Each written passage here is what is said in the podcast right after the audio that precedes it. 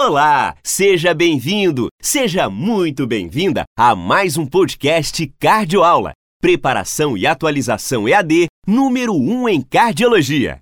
Vamos ao conteúdo.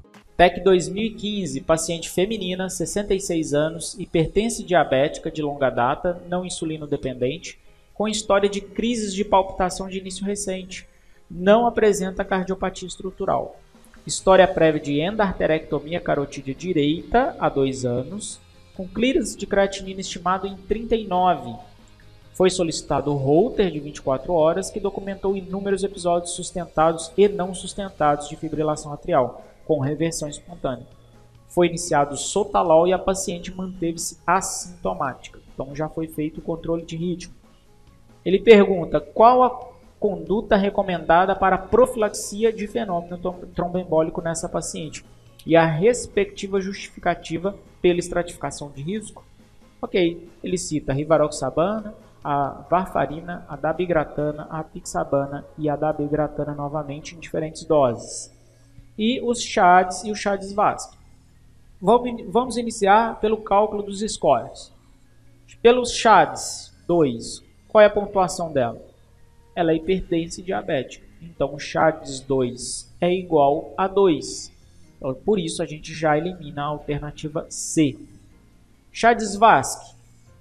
CHADS VASC ela é feminina, 66 anos, hipertensa, diabética e tem uma história de endarterectomia carotídea, ou seja, doença vascular.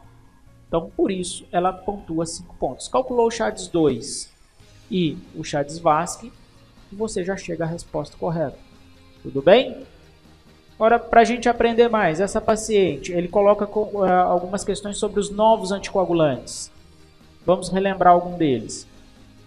Da birgatana, 110 mg duas vezes ao dia. Ele colocou uma alternativa muito bem com isso. Com risco de sangramento de 70 é, naqueles pacientes acima de 75 anos. Então, um paciente com risco de sangramento maior, acima de 75 anos, e com história prévia de sangramento em trato gastrointestinal ou sistema nervoso central, deve usar essa dose. Paciente com a doença renal crônica, é, com clírice estimado entre 50 e 30. Sim, o paciente tinha, se não me engano, vou voltar aqui, 39 ml. Ela encaixaria por esse critério aqui. Ele é contraindicado em pacientes com clearance menor que 30 ou que estão em uso de amildarona, quinidina, antiplaquetários, ANE. Na verdade, as, essas drogas você precisa estar mais atento. Né? IMC com menos de 18 kg por metro quadrado de superfície corpórea, ok? Rivaroxaban, paciente com doença renal crônica com clearance estimado entre 30 e 49, vai usar a dose de 15 mg uma vez ao dia, e naqueles com clearance abaixo de 15 não deve ser utilizado. E o Apixaban, 2,5 duas vezes ao dia, ele você ter, tem, tem que avaliar três critérios. Se ele tiver dois desses três critérios, você usa essa dose, que são idade acima de 80 anos, peso menor que 60 quilos e, e creatinina, não é clearance, creatinina maior ou igual a 1,5. Tudo bem? Só analisando então o CHADS e o CHADS VASC, a gente sabe que a alternativa correta é a alternativa B. O da Begratana poderia ser uma alternativa, mas como ele quer é, a, o cálculo do, dos scores, pelos scores a alternativa C fica inválida. Tudo bem? Então, resposta B. TEC 2015. MOS, 36 anos, sexo masculino, passa em consulta ambulatorial queixando-se de palpitações taquicárdicas intermitentes há cerca de 10 meses, associadas a leve desconforto torácico. Antecedentes pessoais: reumatismo e sopro na infância. Nega o uso regular de medicações. Ao exame físico, ritmo cardíaco irregular, com frequência de 108 batimentos por minuto.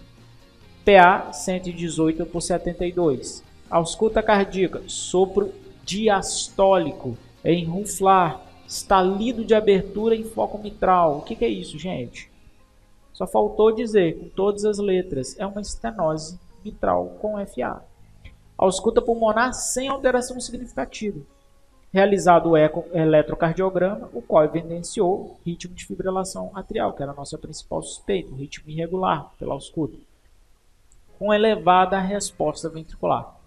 Qual é a melhor estratégia antitrombótica para esse paciente? Gente, conceito.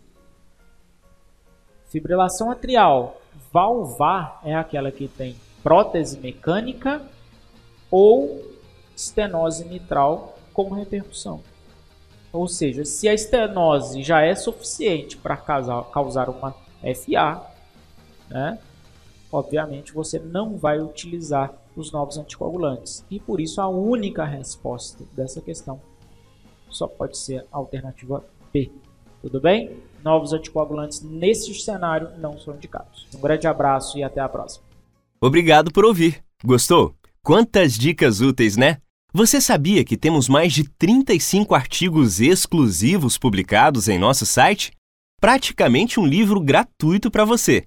Acesse artigosdecardiologia.com.br